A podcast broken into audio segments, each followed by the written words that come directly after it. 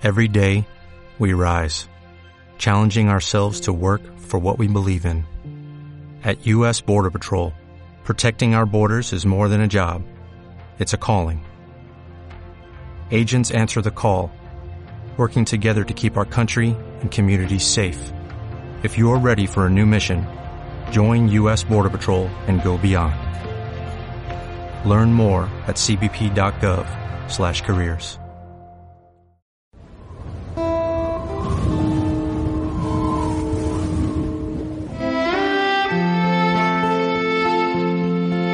En aquel tiempo dijo Jesús, en verdad, en verdad os digo, el que no entra por la puerta en el aprisco de las ovejas, sino que salta por otra parte, ese es ladrón y bandido. Pero el que entra por la puerta es pastor de las ovejas. A éste le abre el guarda y las ovejas atienden a su voz. Y él va llamando por el nombre a sus ovejas y las saca fuera. Cuando ha sacado todas las suyas, camina delante de ellas y las ovejas lo siguen porque conocen su voz. A un extraño no lo seguirán, sino que huirán de él porque no conocen la voz de los extraños. Jesús les puso esta comparación, pero ellos no entendieron de qué les hablaba. Por eso añadió Jesús, en verdad, en verdad os digo, yo soy la puerta de las ovejas. Todos los que han venido antes de mí son ladrones y bandidos, pero las ovejas no los escucharon. Yo soy la puerta. Quien entre por mí se salvará y podrá entrar y salir y encontrará pastos. El ladrón no entra sino para robar y matar y hacer estragos. Yo he venido para que tengan vida y la tengan abundante. Palabra del Señor. Jesús. Jesús es la puerta, Jesús es el buen pastor. Tenemos que atravesar por esa puerta y seguir al buen pastor. Pero ¿cómo lo vamos a hacer? Si a veces estamos confundidos, si escuchamos otras voces, si las voces que oímos y a las que damos crédito son las voces manipuladas, deliberadamente engañosas de la televisión, de los líderes sociales, de los líderes de opinión, de cualquier famoso que lleva encima cuatro divorcios y que ya no sabe qué hacer con su vida, pero cuya opinión es más importante que la del propio Cristo. Tenemos, por lo tanto, un problema. Todos, yo creo que empezando por los sacerdotes, pero desde luego también los laicos, los bautizados, todos, todos los bautizados tenemos un problema. Y es nuestra escasa relación con el Señor.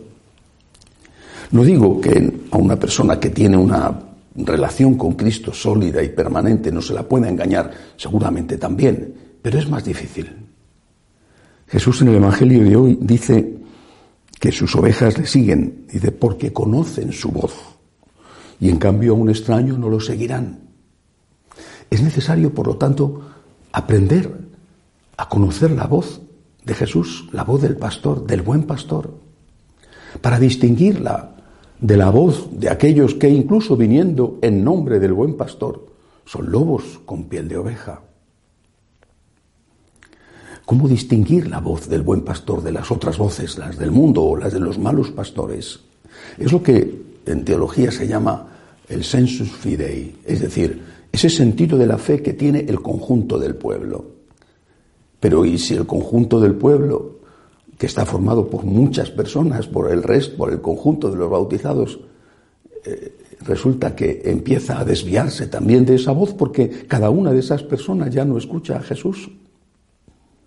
¿Qué podemos hacer? Cuando eh, en los años recientes se han planteado abiertamente herejías, y se han planteado abiertamente errores doctrinales.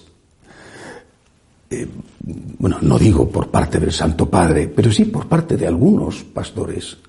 Y se siguen planteando y defendiendo. Mucha gente, practicantes, católicos practicantes, han dicho, ¿y por qué no?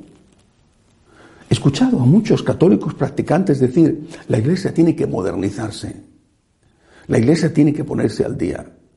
Eso no solamente lo decían los malos pastores, lo decían también muchos católicos practicantes. Pues claro que sí, la iglesia tiene que modernizarse, la iglesia tiene que ponerse al día.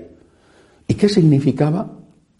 Ahí está la lista eh, de todo lo que implica ponerse al día, desde aceptar la ideología de género, el aborto, eh, la eutanasia, la comunión para cualquiera y en cualquier circunstancia. Eso es modernizarse y ponerse al día. Y muchos católicos han aceptado eso y lo han defendido. ¿Por qué lo han hecho? Porque no conocen la voz del buen pastor, no saben distinguir la voz de Jesús de la voz de los otros pastores y cuando, y cuando se les dice, pero Jesús eso no lo ha permitido, esos mismos católicos dicen, Jesús está anticuado.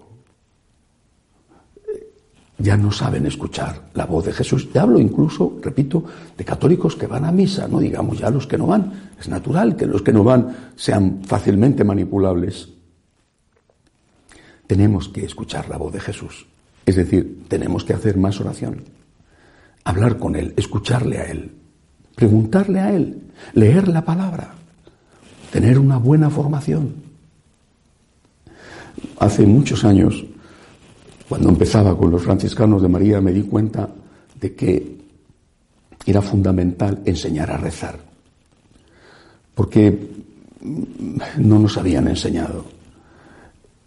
Y, fue entonces cuando planteé lo que hoy eh, para nosotros es normal eh, nuestro método de oración. Es necesario enseñar a rezar y es necesario aprender y querer aprender, porque si no, por mucho que te quieran enseñar, no vas a aprender nunca. ¿Qué es lo primero que nosotros tenemos que decirle a Jesús todos los días, muchas veces al día? Me fío de ti, confío en ti, confío, me fío. Y luego decirle, te quiero, más que a nadie, más que a nadie. Esto es difícil, pero también es difícil decirle que te fías. Es difícil decirle que te fías cuando estás enfermo, cuando eres anciano, cuando no tienes trabajo, cuando estás asustado. Me fío y te quiero. Y después tenemos que decirle que Él es Dios y que por lo tanto le adoramos. Y la adoración significa que Dios, Cristo, está por encima del dinero, de la ambición, de cualquier tipo de placer y también de los partidos políticos. ¿Cuántos católicos han votado y votan a partidos que defienden cosas contrarias abiertamente a su fe? Y sin embargo después no tienen problema en ir a misa o en pertenecer a una eh, cofradía o, incluso algunos en ser sacerdotes. Te adoro, Señor, te adoro, te adoro. Tú eres lo primero en mi vida. Por encima de todo estás tú. Y luego dar gracias todos los días. En cuanto dices, Jesús, te doy gracias, inmediatamente te viene una cosa a la cabeza. Después vienen muchas más, pero cada día te viene una. A veces se repite, pero muchas veces es distinta. Te doy gracias por mi familia. Te doy gracias porque tengo trabajo. Te doy gracias porque aunque esto me va mal, esto otro me va bien. ¿Cómo te sana la acción de gracias? ¿Cómo te cura? ¿Cómo te hace rejuvenecer? ¿Cómo te quita de encima cargas? Porque esas cargas que están se equilibran con tantas cosas buenas y buenísimas en las que no te das cuenta porque estás siempre fijándote en lo malo. Después hay que pedir perdón, hay que pedir perdón con humildad, no exigir, pedir con humildad perdón. Señor, perdóname, perdóname esto, lo he hecho mal, esto otro lo tenía que haber hecho mejor, he sido egoísta, he estado pensando en mí, me he dejado llevar por los nervios, no he estado atento, no he tenido ojos para ver las necesidades de mis hermanos, no he compartido, no te he defendido. Señor, perdóname. Y luego, Jesús, necesito tu ayuda, ayúdame. Ayúdame a ser santo, a volver a empezar. Ayúdame, Jesús, a ayudar a la gente, a que no tenga un corazón duro. Ayúdame y ayuda, Señor, a los míos, a esos que me han pedido oraciones, a los enfermos, a los que no tienen trabajo. Ayúdame, Señor, te necesito con humildad, te lo suplico. Pero no basta con todo esto. Hemos dicho que confiamos, que le queremos, que le adoramos, que le damos gracias, que le pedimos perdón, que le pedimos ayuda. Pero no basta. Hay una cosa más y muy importante. Hay que decirle, aquí estoy, para hacer tu voluntad. Me ofrezco a ti, cuenta conmigo. Me da temor y temblor decirlo porque cuando uno sabe cuáles son sus propias incapacidades, miserias y límites, decirle a Jesús que cuente con uno mismo es como un acto de presunción. Pero en todo caso hay que decírselo.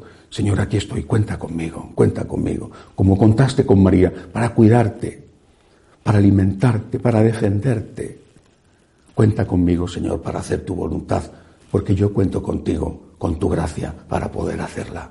Jesús es el buen pastor. Escuchemos su voz. Hagamos oración frecuentísima. Escuchemos su voz y entonces no nos engañarán las voces de los demás, ni siquiera la de malos pastores vestidos con piel de oveja. Que así sea.